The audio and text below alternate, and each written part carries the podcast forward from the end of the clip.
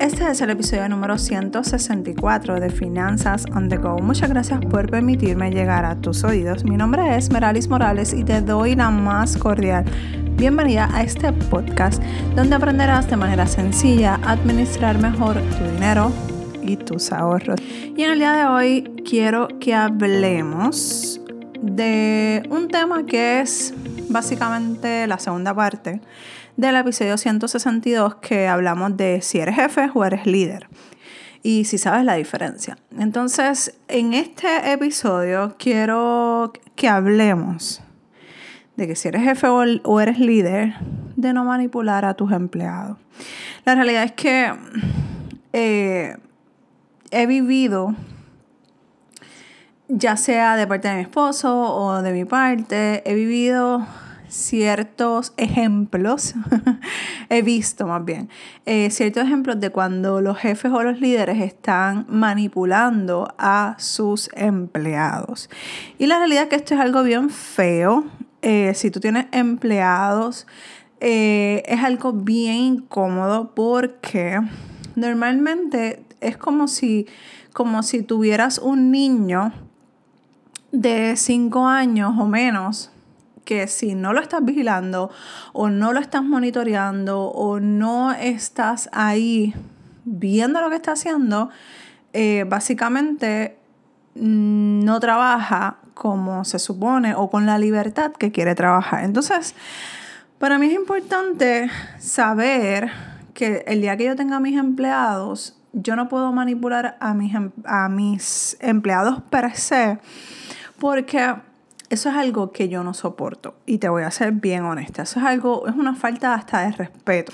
Es como si la persona no tuviera la capacidad de hacer su trabajo libremente, tomar decisiones y equivocarse. Para eso es tu empleado, porque tú vistes en esa persona algo que pudiera eh, desarrollar o aportar a tu negocio. Así que ese es el número uno. Dale espacio a tu empleado para tomar esas decisiones y a equivocarse. Obviamente va a llegar un momento o va a llegar una serie de circunstancias que tú vas a eh, tener que intervenir, pero tú determinas junto con tu empleado hasta dónde eh, puede esa persona llegar a tomar decisiones, porque así esa persona sabe, pues mira, ya después de este punto, este, tengo que ir a donde Meralis a validar que todo esté bien y la, la, la. Entonces, tienes esa libertad, número uno. Y número dos, puedes dedicarte a hacer otras cosas, puedes dedicarte a ver qué puedes hacer mientras sabes que hay una persona que está trabajando para ti. Número dos, ya lo hablamos en el episodio anterior de Jueves de Emprendimiento. Sé un líder y no jefe. Demuestra con tus acciones, no con mandar eh, hacer las cosas, no con simplemente eh, tirar los libros, tirar el bolígrafo, tirar algo y, o decir alguna una grosería. Entonces, eso no te hace un líder, un buen líder, eso te hace un mal jefe. Y la realidad es que ya en estos días nos tenemos que concentrar en ser buenos líderes, en enseñar, en capacitar, en ayudar a que ese empleado saque lo mejor de, de sí mismo para que en beneficio de tu empresa o de tu compañía puedas pueda, ¿verdad?, aportar positivamente. Pero y después que yo lo prepare o le dé esas herramientas, se me va a ir y se va a ir a la competencia, bla, bla, bla. Son riesgos que tienes que tomar. Por ese miedo de no querer preparar a tu gente porque se te va a ir a la competencia, lo que te estás haciendo es un daño terrible.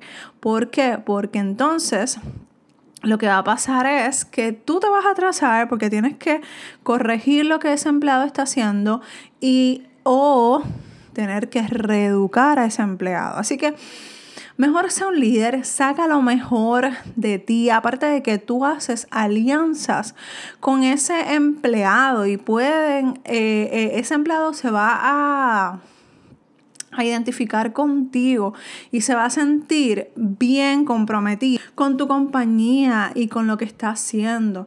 Y si se va, pues nada, se fue. Le deseamos suerte, le deseamos lo mejor, pero eso no puede ser impedimento para que tú saques lo mejor de cada una de las personas que trabajen contigo y para ti, ¿ok?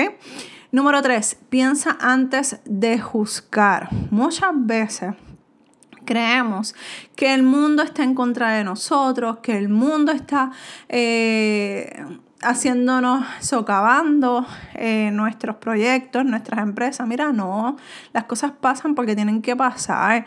Cógelo con calma. Olvídate de lo que, de lo que está pasando a tu alrededor y concéntrate en lo que tienes que tener tu atención. No, no pienses que tu empleado o tu empleada es, un, es tu enemigo. Al contrario, si tú piensas de esa manera, sácala, sácalo. Porque si tú estás juzgando y tú estás llegando a una conclusión de que esa persona lo que quiere es hacerme daño, arranque y sácalo, obviamente con las debidas precauciones que debes de tener como jefe o líder. Entonces, Tienes que saber cómo hacerlo. En ese sentido, pues tendrías que orientarte con alguien que sea eh, de recursos humanos. Así que piensa antes de juzgar, tú no sabes si es un si esa persona tuvo un mal día, si esa persona tuvo una mala noche con su familia, alguna emergencia, entonces no llegues a conclusiones habla con tus empleados. Mira, ¿qué está pasando? Que te noto distraída, distraído. ¿Qué es lo que, eh, cómo te sientes? ¿No te gusta lo que estás haciendo? ¿De qué manera te puedo apoyar? Porque de esa manera tú vas a hacer alianza con tus empleados. Vas a hacer que tus empleados no es que te van a contar tu, su vida, no es que se van a hacer amigos, porque ojo, hay que tener una línea profesional y hay que cuidar esa, ese, ese espacio.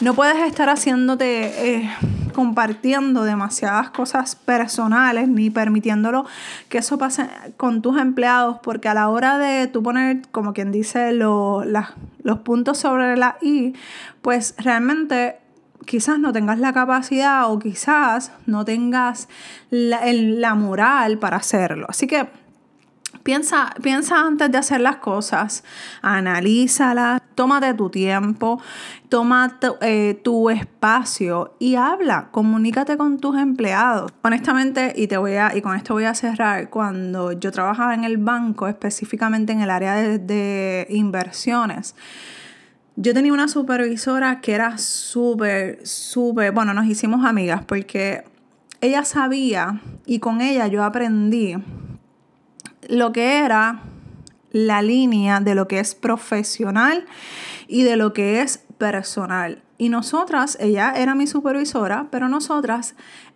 entablamos esta amistad y compartimos muchas cosas personales. Ella me contaba muchas cosas personales, al igual que yo a ella. Sin embargo, cuando ella tenía que hacer alguna corrección, yo lo tomaba del lado profesional. Yo no me ofendía. Yo no me sentía mal. ¿Por qué? Porque yo sabía.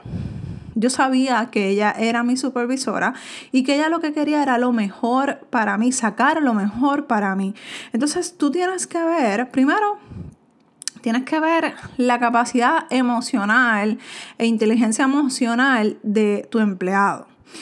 Eh, y tienes que ver de qué manera tú puedes llevar ese mensaje sin, sin ofender a esa otra persona, siendo tu eh, jefe o líder, pero llevando ese mensaje de corrección, de, de trabajo, sin que esa persona o sin que la otra parte se ofenda porque hay formas en las que se pueden decir las cosas, hay formas en las que no se deberían de decir las cosas. Así que busca la manera, conoce a tu gente, conoce a tus empleados para que te des cuenta que a medida que tú vayas trabajando con el mejoramiento de tus empleados, primero que el ambiente va a cambiar totalmente. Las actitudes van a cambiar totalmente. Así que ve poco a poco, no es que, como te he mencionado, no es que vas a ser amiga y amigo de tus empleados. No, mantén siempre esa distancia si tú ves que la otra parte no tiene esa capacidad de diferenciar entre ser amigos y ser em, eh, empleados o profesionales. Así que con esto te voy a dejar Piensa bien antes de actuar, por favor. Y sobre todas las cosas, valora a esas personas que están trabajando para ti.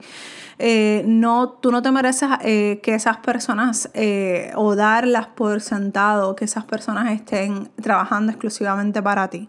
Hoy pueden estar ahí, mañana simplemente se van, así que valóralas, dale su lugar, dale la importancia que tienen cada una de esas personas porque están ayudando a cumplir tu sueño, tus metas y muchas veces están hasta sacrificando lo que ellos quieren hacer para poderte apoyar en tu proceso.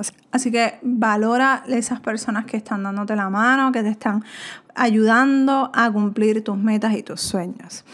Recuerda que si tienes alguna pregunta o alguna duda, me puedes escribir a dudas.meralismorales.com. Estoy aquí para ayudarte, estoy aquí para apoyarte, para seguir contigo trabajando para mejorar tus finanzas y tu emprendimiento. En lo que yo te pueda ayudar, recuerda dudas.meralismorales.com. Un abrazo desde Puerto Rico y nos escuchamos en el próximo episodio de Finanzas on the Go. Bye.